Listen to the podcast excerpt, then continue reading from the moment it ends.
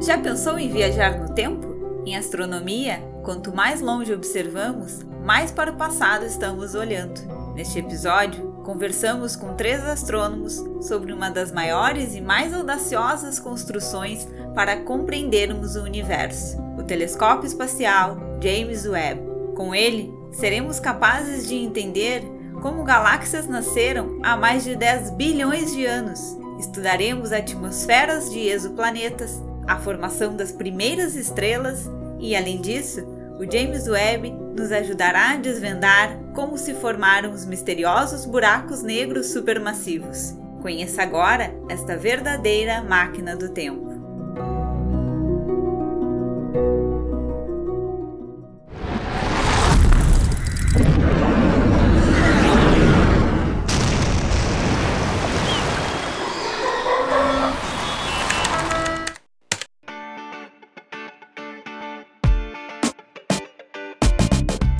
Todos, sejam muito bem-vindos a mais um episódio do Astro Urix Podcast. O meu nome é Vitor Botes. Meu nome é Isadora Espíndola. Meu nome é Rodrigo Freitas. O meu nome é Carlos Roberto.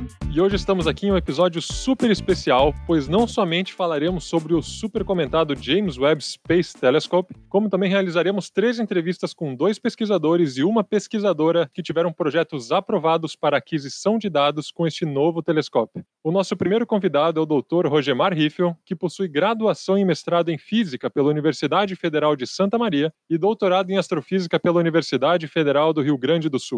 Também realizou pós-doutorados na URGS e na John Hopkins University, nos Estados Unidos. Atualmente, é professor e líder do grupo de astrofísica do Departamento de Física da Universidade Federal de Santa Maria, onde realiza pesquisa com ênfase em núcleos ativos de galáxias e evolução de galáxias. A nossa segunda convidada é a mestra Marina Bianchim, que possui graduação e mestrado em Física pela Universidade Federal de Santa Maria e atualmente é doutoranda em física pela mesma universidade e que também possui como seu objeto de estudo os núcleos ativos de galáxias.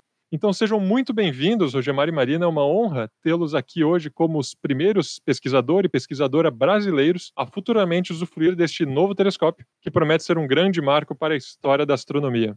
Olá, agradeço o convite. É um prazer falar com a equipe do AstroUrgs. Oi, obrigada pelo convite.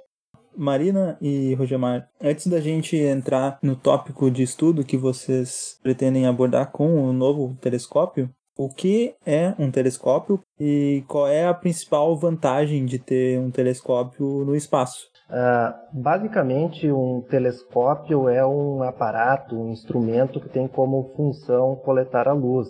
É, ele Uh, utilizando o telescópio, nós conseguimos observar objetos muito fraquinhos que emitem pouca luz, como galáxias distantes ou mesmo uh, planetas que refletem pouca, pouca luz, estrelas muito fraquinhas. Essa luz emitida pelos astros, uh, se a gente utiliza um telescópio terrestre para observar, ela tem que passar pela atmosfera da Terra. Então, à medida que ela passa pela atmosfera da Terra, que tem vapor d'água, tem eh, partículas de poeira, essa luz ela é distorcida pela atmosfera da Terra, então a qualidade da imagem de observações por telescópios na superfície da Terra geralmente é muito pior do que a qualidade das imagens de telescópios espaciais uh, de mesmo porte. Além disso, felizmente a atmosfera ela é opaca a certas bandas de frequência. A radiação emitida em algumas bandas pode ser bastante danosa para a nossa saúde e para o planeta, como por exemplo a radiação em raio-x ou ultravioleta. Então a atmosfera ela não deixa passar a radiação em certas bandas de frequência que somente podem ser acessíveis a partir de observações com telescópios espaciais, com satélites uh, em órbita da Terra ou mesmo em órbita do Sol, como será o, o novo telescópio James Webb. E por que especificamente o telescópio James Webb? Por que ele é tão esperado e por que, que se diz que ele seria o substituto do telescópio Hubble? Então, o telescópio James Webb ele é tão esperado porque ele é um instrumento de observação, ele é mais tecnológico, mais inovador que os astrônomos já produziram até hoje, astrônomos, engenheiros em geral. Porque ele, ele tem um design completamente diferente de outros telescópios. O Hubble é um tubo, é um cilindro que tem espelho no fundo, ele é fechado o Spitzer, o IRAS, enfim, é, o jeito que esses telescópios funcionam é, é, era diferente. Para o James Webb, ele foi um desafio tecnológico a ser construído um espelho tão grande, que são uns 6 metros e meio, e ele vai observar coisas diferentes. Ele foi projetado para enxergar coisas que até então não se tinha um telescópio no espaço que enxergava nessa faixa de frequência, nesse comprimento de onda, que é infravermelho próximo e médio. Tinha o Spitzer, mas a qualidade dos dados do Spitzer não era tão boa quanto os do James Webb vão ser. E a outra pergunta de por ele ser um substituto do Hubble, eu diria que essa pergunta ela tem uma resposta sim e não. Ele é um substituto do Hubble no sentido de que a NASA vê, vem dele, vem de, entre muitas aspas, como uh, um substituto, porque ele vai ser o carro-chefe da NASA, ESA e afins por um bom tempo. Então, nesse sentido, ele é o substituto, porque o Hubble por 30 anos está sendo o carro-chefe da, das observações espaciais, mas ele não é o substituto do Hubble no sentido que ele não vai fazer a mesma coisa que o Hubble fez. Ele não vai observar exatamente as mesmas coisas. Por ser em outros comprimentos de onda, o Hubble observava UV, luz ultravioleta, que durou um tempo, não funciona mais, ótico, que ainda a câmera ainda funciona, e um pedacinho do infravermelho próximo. O James Webb vai pegar infravermelho próximo e uh, infravermelho médio, que é a luz que a gente não enxerga. Então, nesse sentido, ele não vai ser um substituto, ele vai complementar. Então, até lançarem outro, até começarem a pensar em outros projetos, vai ser. O James Webb vai ser a, a grande estrela dos telescópios espaciais. Bom, só, só, complementando o que a Marina falou, eu acho que o telescópio James Webb uh, ele é tão esperado porque a gente espera que ele, do ponto de vista científico, ele produza uma revolução no nosso entendimento do universo e nosso entendimento da astronomia, uh, tal qual o telescópio Hubble fez lá na década de 90. E além disso, o James Webb ele é um, um projeto que já vem sendo desenvolvido e pensado há, há mais de 30 anos. Então é natural que se gere uma, uma expectativa quanto ao, ao seu lançamento, quantidade de recursos investido. Então, acho que essa expectativa para o lançamento e, todo, toda a comunidade científica ansiosa pelos primeiros resultados do, do telescópio é bastante natural num, num equipamento desse porte.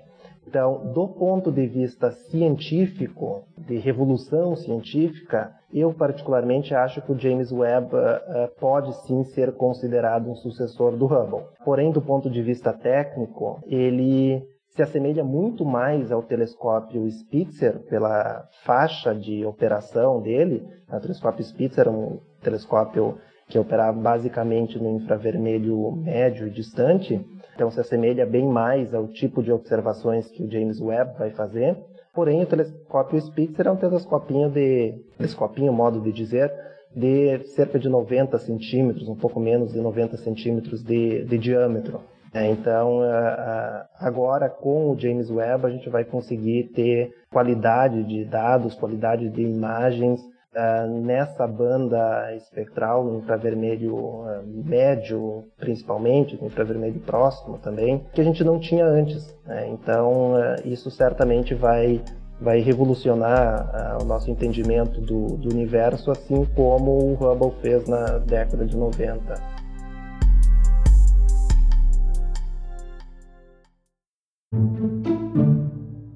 Então, vocês comentaram que o infravermelho ele é uma luz que nós humanos nós não enxergamos, né? Então, de que forma, a partir de eu fazer essa observação com o telescópio, de que forma esses dados eles são estudados, de que forma eu consigo ver, de certo sentido, esses dados? Ah, então, ah, eu comentei que infravermelho é uma luz que a gente não, não enxerga, mas a gente percebe ela na forma de, de calor. O Sol emite muita radiação no infravermelho. Embora o pico esteja no ótico, ele emite muita radiação no infravermelho e isso aquece o planeta e, e permite que, que a gente exista também. Mas, como a gente detecta isso no, nos telescópios, o James Webb especificamente usa alguns detectores que são tanto câmeras para fazer imagens quanto uh, espectrógrafos. No caso dos espectrógrafos, ele decompõe a luz como uh, o clássico experimento de pegar uma luz do Sol, faz um buraquinho em alguma coisa, pega um raiozinho do Sol, passa por um prisma e projeta isso numa parede vai ter um arco-íris. Então isso, o prisma é, ele decompõe a luz, no, nesse caso no ótico. E é basicamente isso de um jeito muito mais complexo que os espectrógrafos fazem. Só que eles são ajustados para conseguir enxergar, enxergar entre aspas, detectar essa, essa luz, essa radiação em uma faixa que é um comprimento de onda um pouco maior do que o que a gente enxerga. Então tem todo o espectro eletromagnético, vai desde raios gama raio-x, uma parte ultravioleta, que como o Rogemar comentou antes, ainda bem que a atmosfera existe e barra esse tipo de, de coisa, ou a parte do ultravioleta que passa pela atmosfera, ótico, Infravermelho, umas partezinhas passam, alguma parte da radiação passa da, pela atmosfera, então existem algumas bandas fotométricas, onde a luz ainda passa no, na atmosfera do infravermelho próximo, que é o que a gente observa, por exemplo, com o telescópio Gemini. Alguns instrumentos do Gemini, alguns instrumentos do, de alguns outros telescópios trabalham com, infra, com algumas bandas de infravermelho próximo. Pois infravermelho médio, distante, milimétrico, que são as microondas, e ondas de rádio. Então esse é o basicão do espectro eletromagnético todo. Cada região usa um tipo de detector diferente e um tipo de uma forma diferente de, de observar essa luz. Mas tudo é luz. Só muda a frequência, muda a frequência e o comprimento de onda de, dessa, dessa luz que a gente está observando. E o James Webb foi projetado para observar no infravermelho próximo e médio. Complementando um pouco o que a Marina está tá falando, em astronomia a gente chama de luz é, qualquer radiação emitida por corpos celestes, é, não somente a luz visível. Então, é, a gente poderia chamar de, de radiação, talvez o termo até fosse mais correto. Do ponto de vista observacional, além da gente ter detectores diferentes, para diferentes tipos de, de instrumentos e que operam em, em, bandas de frequências diferentes, se utiliza também uh, filtros. Né? esses filtros têm como função bloquear a radiação uh, emitida pelo objeto em bandas de frequência fora daquela de interesse. Então, se eu estou interessado em observar somente na região do azul da parte visível do espectro, eu posso utilizar um filtro que somente deixa passar a radiação emitida por uma galáxia, por exemplo, no azul, e bloqueia todo o resto da radiação emitida pela, pela galáxia. É, no infravermelho, ah, da mesma forma, a gente observa somente bandas em específico é, e todo o resto é, é, bloqueado, não é detectado pelo detector do, acoplado ao telescópio. Então a gente consegue estudar somente uma determinada radiação emitida em uma determinada faixa de frequências é, e isso pode trazer informações sobre é, diferentes propriedades físicas do, do objeto que a gente está tá interessado. Uma outra coisa que nós acabamos lendo e vendo agora, principalmente como o James Webb, além da comunidade científica, está falando dele né, nas mídias em gerais, a gente tem visto notícias. Uma coisa que se lê é que o James Webb ele vai revelar o passado mais distante do nosso universo. E o que, que, o que, que isso quer dizer e como isso é possível? Bom, tudo, tudo isso tem a ver com a velocidade da luz. A velocidade da luz, embora seja altíssima, né, cerca de 300 mil quilômetros por segundo, é, ela é finita. É, isso quer dizer que, que a luz emitida por qualquer uh, objeto, qualquer corpo celeste, uh, demora um certo tempo até chegar uh, na Terra, até ser capturada pelo, pelo telescópio. Né? Por exemplo, o Sol está localizado a, a, cerca de 8 minutos-luz da Terra, isso quer dizer que a luz emitida pelo Sol demora cerca de 8 minutos para chegar até a Terra. Então, nós estamos vendo como o Sol era há 8 minutos. Com galáxias não é diferente. Quanto maior o caminho que essa luz tem que se deslocar, quanto maior a distância uh, dessa galáxia, mais tempo a luz vai demorar para atingir o, o telescópio, para chegar até, até nós. É, então, em galáxias muito distantes, o tempo de viagem da luz vai ser bastante grande e a gente vai estar tá vendo essas galáxias como elas eram no passado. Né? Então, o, o, telescópio James Webb vai ser capaz de detectar esses objetos que estão muito distantes e bastante fraquinhos. Né? Então, a gente vai ver as galáxias como elas eram num passado distante.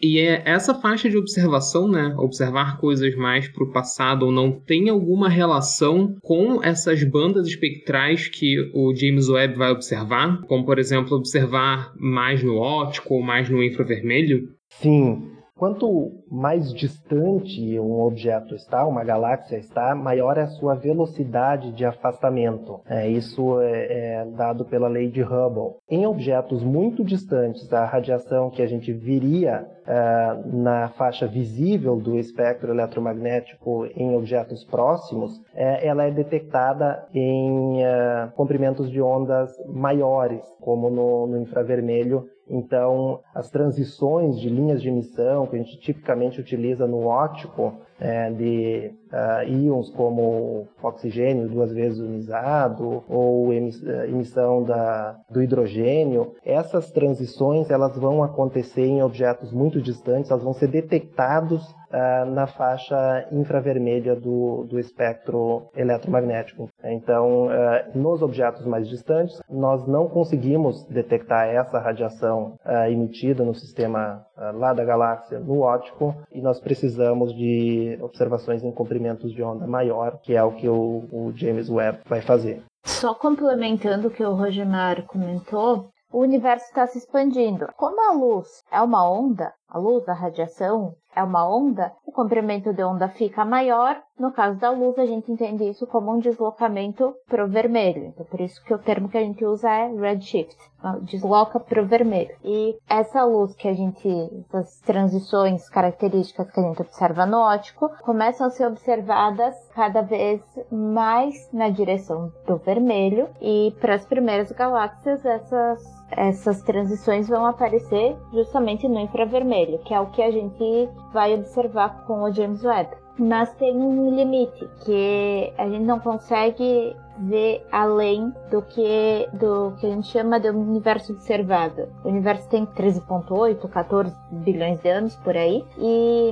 a, a gente só consegue observar coisas que estão no máximo a 14 bilhões de anos-luz é o tempo que a luz daquele objeto que se formou levou para chegar até aqui. Quer dizer que o universo tem esse tamanho, que o universo tem 14 bilhões de, de anos-luz de tamanho? Não, não quer dizer. Quer dizer que é o máximo que a gente consegue observar, por essa limitação da velocidade da luz ser finita e não infinita.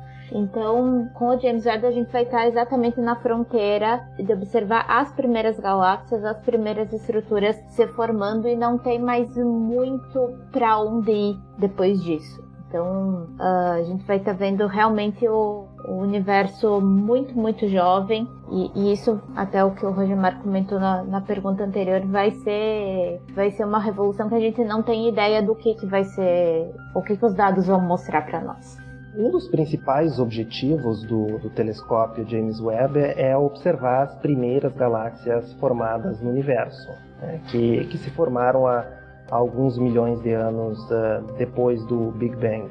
Então, esses são, são objetos bastante distantes, são os primeiros objetos formados Uh, e a gente vai estar tá vendo a primeira luz emitida por, uh, por esses objetos. Isso é bastante importante para a ciência, para a gente entender como que o universo se moldou e atingiu o estágio atual. É, nós vamos estar observando as galáxias em, em formação, é, enquanto agora a gente consegue observar galáxias já mais evoluídas uh, e mesmo, uh, mesmo as observações mais distantes, com, com o telescópio Hubble, por exemplo, ainda são galáxias que já sofreram algum processo de evolução. Então, de certa forma, a gente vai estar observando as galáxias uh, bebês, é, enquanto que agora a gente consegue observar galáxias adolescentes e adultas.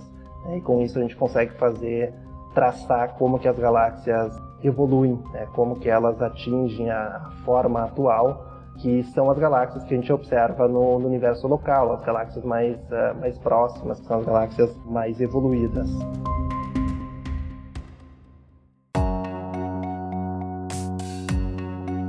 Entrando agora um pouco mais dentro do projeto, né, é, de vocês que foi aprovado para é, coleta de dados com o James Webb, é, eu queria que vocês explicassem um pouquinho para gente o que são os núcleos ativos de galáxia, né? Que são os objetos que vocês têm interesse em estudar com o James Webb e também qual é a importância de se estudar esses objetos. Hoje é, é consenso entre os astrofísicos que a maioria das galáxias que nós conhecemos, pelo menos as galáxias mais massivas, elas possuem um buraco negro supermassivo no, no seu centro. É, esse buraco negro ele possui massas de alguns milhões até alguns bilhões de massas solares.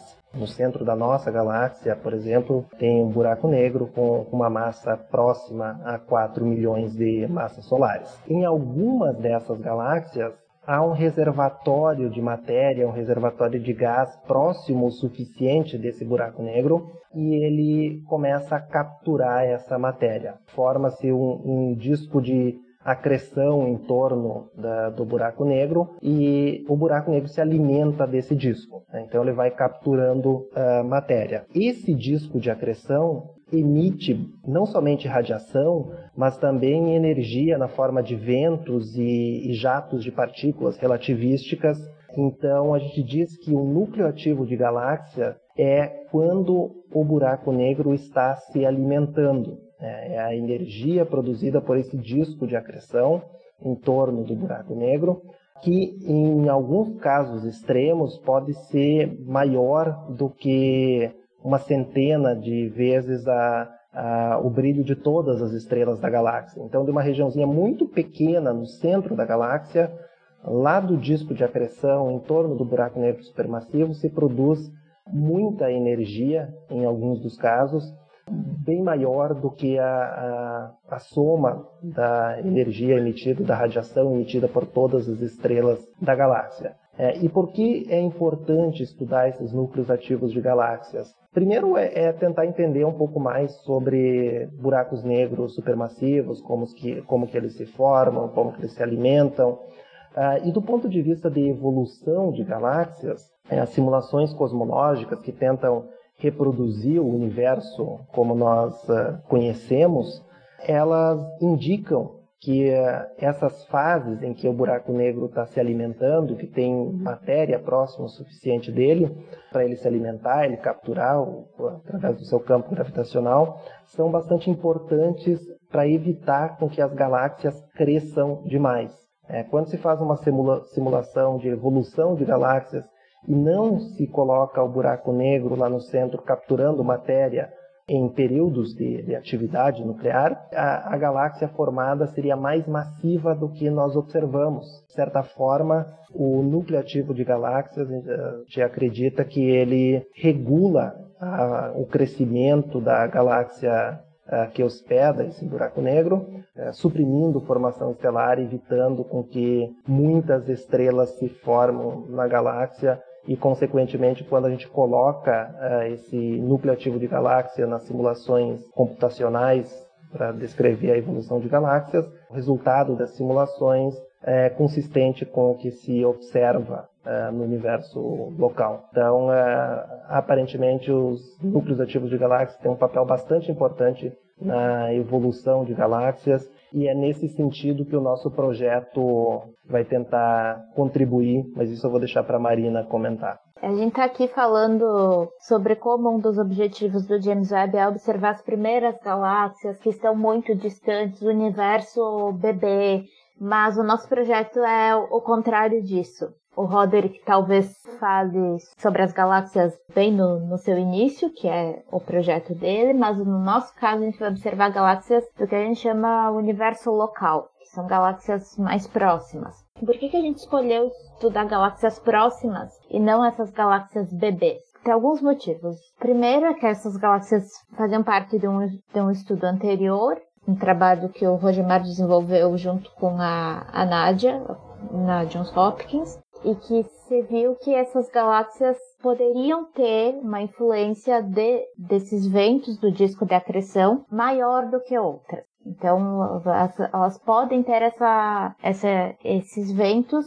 mais potentes do que outras galáxias. Então, elas são boas candidatas para a gente entender como isso está acontecendo. E outro motivo, por elas estarem próximas, a gente consegue ver o detalhe disso melhor. É a mesma coisa que tem uma mosca aqui na minha frente. Eu consigo ver que tem uma mosca. Agora, se a mosca está a 2 km de distância, ou eu não consigo ver a mosca, né? Provavelmente não vou conseguir, ou se ela está cada vez mais próxima, eu vou estar tá conseguindo ver ela mais perto, um pouquinho maior, e cada vez mais próxima com cada vez um pouquinho mais detalhes. Se a mosca tá parada na minha frente, eu consigo ver que ela tem asa, que ela tem seis patinhas e todos os detalhes. Pense que a galáxia é essa mosca. Então, as galáxias que estão mais próximas, a gente consegue ver o detalhe. A gente consegue enxergar a estrutura dela melhor. As galáxias que tão, estão mais distantes, a gente consegue ver ela inteira, mas sem muito detalhe, sem resolução. O termo correto é resolução espacial. Então, a nossa escolha por estudar galáxias próximas, além dessas estarem no, no, no trabalho anterior e ter toda uma, uma motivação, é porque a gente vai conseguir ver o detalhe da região central delas. E conseguindo ver o detalhe da região central desses objetos evoluídos, a gente consegue ter noção de como que, que o universo chegou nisso. A gente consegue entender como que a coisa está acontecendo agora para talvez extrapolar o que aconteceu aconteceu no passado que a gente ainda não tem tantos detalhes assim para enxergar. As nossas observações vão ajudar a entender, a quantificar se esses ventos, se essa influência do buraco negro supermassivo desse esse disco de acreção, se ele realmente influencia na formação estelar da galáxia, se isso é potente o suficiente para acessar a formação estelar ou não, se isso vai mudar alguma coisa na, na cinemática e na dinâmica do gás nessa galáxia, na dinâmica uh, das estrelas dessa galáxia, enfim, tem várias coisas que a gente pode entender uh, nesses três objetos que a gente vai vai observar. Então a estatística é muito pequena, porque são apenas três, mas uh, isso é motivo de limitação do próprio telescópio. Como a Marina mencionou, são três galáxias que nós vamos observar do universo local. Essas galáxias estão a gente pode dizer que elas são, estão na nossa vizinhança, universo local, estão a 300 a 600 milhões de anos-luz de, de distância. Isso quer dizer que, que a luz demora esses 300 a 600 milhões de anos para chegar até nós. Então a gente está vendo como as galáxias eram há 300 milhões de anos, mas pensando em termos das primeiras galáxias formadas, é, a luz dessa demora, demora mais de 13 bilhões de anos até atingir o telescópio. Então a gente está vendo um passado muito mais distante nas primeiras galáxias formadas. Aqui a gente está vendo um passado bastante recente das galáxias.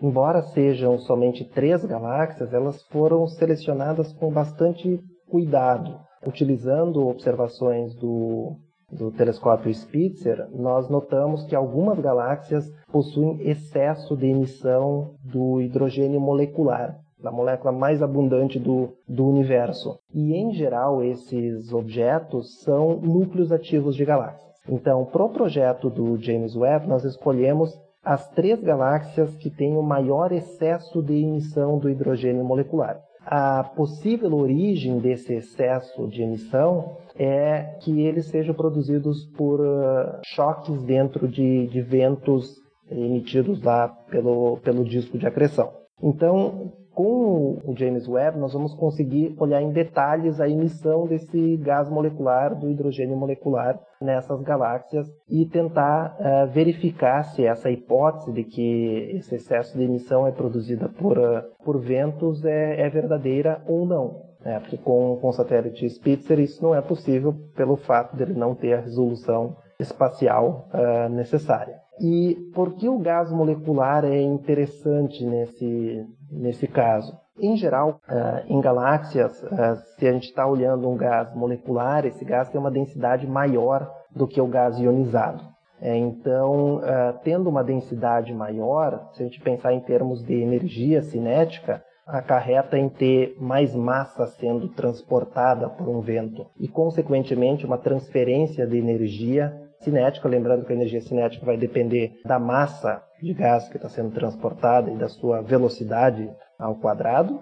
Então, se eu tenho mais massa sendo transportada e essa massa interagir lá com uma nuvem de gás molecular que está querendo formar estrelas, está né, colapsando para formar estrelas, eu transfiro bastante energia, vou lá e bagunço toda aquela nuvem e deixa de formar estrelas. Então, isso é uma forma de, de suprimir a formação estelar por causa desses ventos de gás molecular. E outro aspecto bastante importante que nós vamos conseguir discutir e investigar nessa proposta é, embora a molécula de hidrogênio molecular seja a molécula mais abundante no universo, a gente não sabe exatamente como que ela se forma. É muito fácil a gente dissociar essa molécula, arrancar os dois átomos de hidrogênio, ter lá dois átomos ao invés da, da molécula de, de, hidrogênio. E nas condições de um núcleo ativo de galáxias, a radiação emitida pelo disco de acreção, a gente esperaria que ela dissociaria todas as moléculas, mas a gente observa moléculas. Então tem alguns modelos que sugerem que essas moléculas elas se formam dentro dos ventos. É, então a gente vai poder testar diretamente essa hipótese de que as moléculas uh, se formam dentro do, dos ventos, porque a gente vai estar conseguindo resolver espacialmente os ventos e, e medir as propriedades, identificar várias linhas de, de emissão da, da, molécula do hidrogênio, podendo determinar a temperatura, a dinâmica do, do gás molecular, enfim. Então a gente vai conseguir medir várias propriedades físicas associadas à emissão da molécula de, de hidrogênio e tentar entender como que ela se forma uh, nos núcleos ativos de galáxias. É, acho que a gente não, não falou, o mais fundamental, passo antes, é que como as estrelas nascem.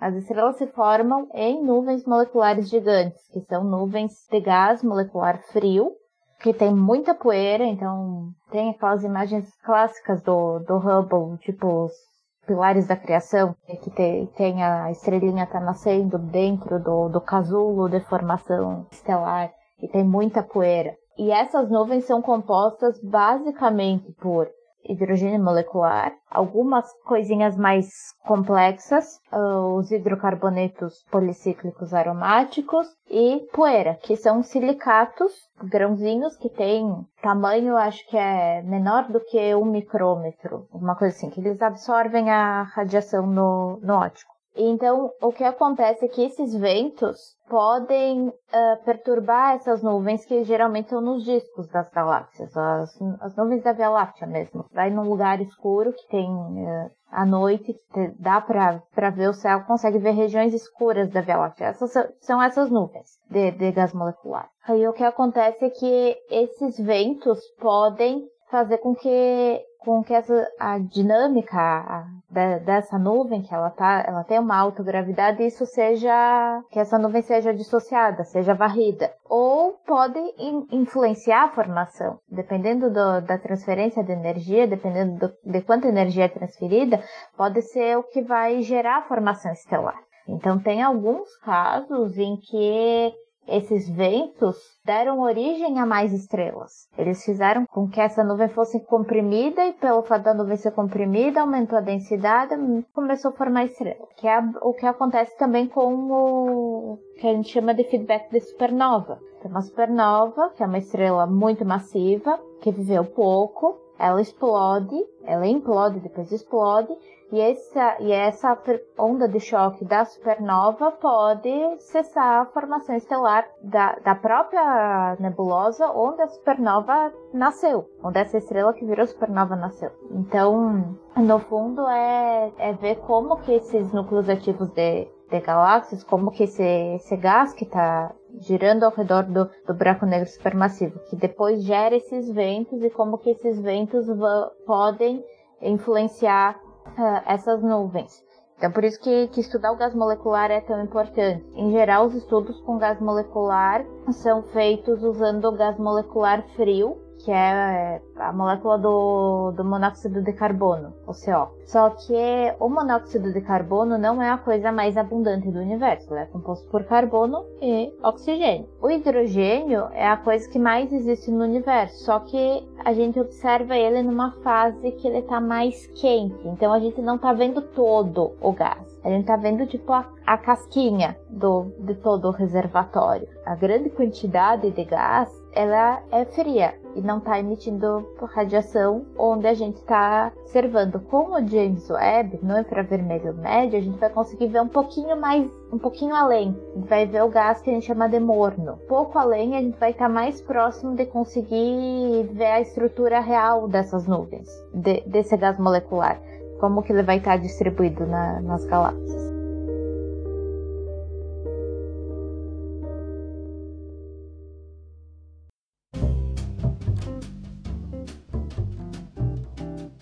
Queria agradecer o convite uh, do pessoal da Astroworks Podcast uh, por terem me convidado, convidado o Rogemar também para a gente falar um pouco sobre, sobre o nosso projeto. Estamos ansiosos para que dê tudo certo, que as pessoas, as milhares de pessoas envolvidas nele tenham feito seu trabalho direitinho, porque a gente é só a gente é só o consumidor final, né? então tá na ponta do desenvolvimento de quem criou os os instrumentos e quem fez todo o trabalho duro ao longo de, desses 30 anos. E eu queria aproveitar também para fazer a propaganda de um, de um projeto que o nosso grupo está tá envolvido. Eu não estou envolvida diretamente, mas sou uma apoiadora do projeto que se chama Web Observatório. E esse projeto é uma parceria do pessoal do nosso grupo e do professor Marcelo Zanetti, da, da engenharia, em que o telescópio do,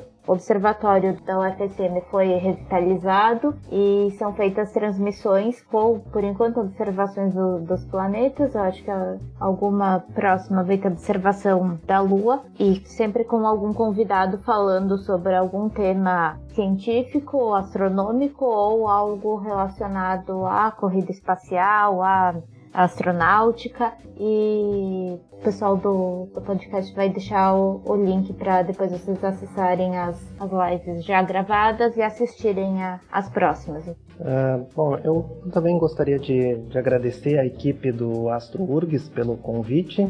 É, é um prazer com, conversar com vocês. Eu tenho um carinho bastante grande com, com a URGS. É, fiz grande parte da minha a formação aí na, na URGS, tenho grandes amigos aí no, no, Departamento de Astronomia, no Instituto de Física, e também mencionar que esse projeto também conta com a participação de pesquisadores do Departamento de Astronomia da URGS. O nosso projeto aprovado pelo telescópio James Webb conta com a a participação da pesquisadora Thaisa Stort Bergman e do uh, Rogério Riffel.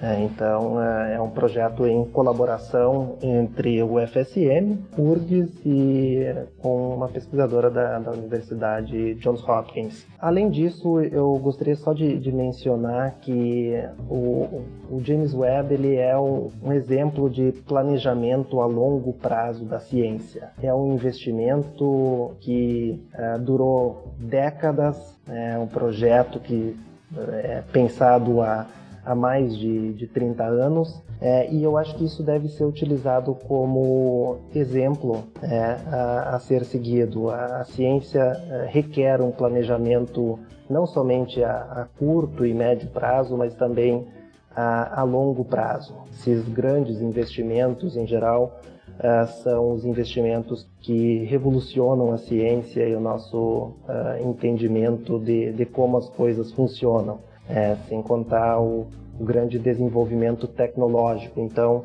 tratar a ciência com o devido respeito que ela merece, com planejamento a longo prazo, uh, certamente contribui para que um, um, país se torne não somente desenvolvido do ponto de vista científico, mas também tecnológico e com uh, um desenvolvimento social. É, então, uh, eu acho que a ciência deve ser tratada com um pouco mais de, de respeito, não, não só no nosso país, mas também mundo afora é, com planejamentos a, a, mais longo prazo, é, porque a ciência é feita construindo-se em cima do que foi construído no passado. Se nós hoje estamos falando no, no, telescópio James Webb, que ele vai ser o sucessor do Hubble, que ele vai acrescentar peças importantes no, no quebra-cabeça do, do, universo, então é importante a gente ter um, um, um planejamento. É, acho, que, acho que é isso que eu gostaria de,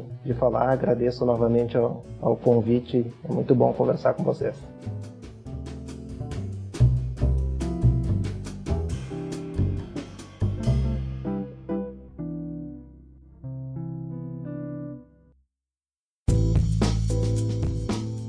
Esta foi a primeira parte de mais um episódio do AstroUrgs Podcast. Ouça também a segunda parte deste episódio, onde entrevistamos o pesquisador Roderick Overdier, que vai utilizar o telescópio James Webb para estudar galáxias muito, muito distantes. Se você gostou do nosso podcast, compartilhe com seus amigos e acompanhe as nossas redes sociais. Se tiver perguntas, críticas ou sugestões, fale com a gente através do Instagram, do Twitter ou mande um e-mail para astrours.podcast@gmail.com. Esse episódio foi produzido por alunas, alunos, professoras e professores do Departamento de Astronomia da URGS. Até o próximo episódio. Tchau!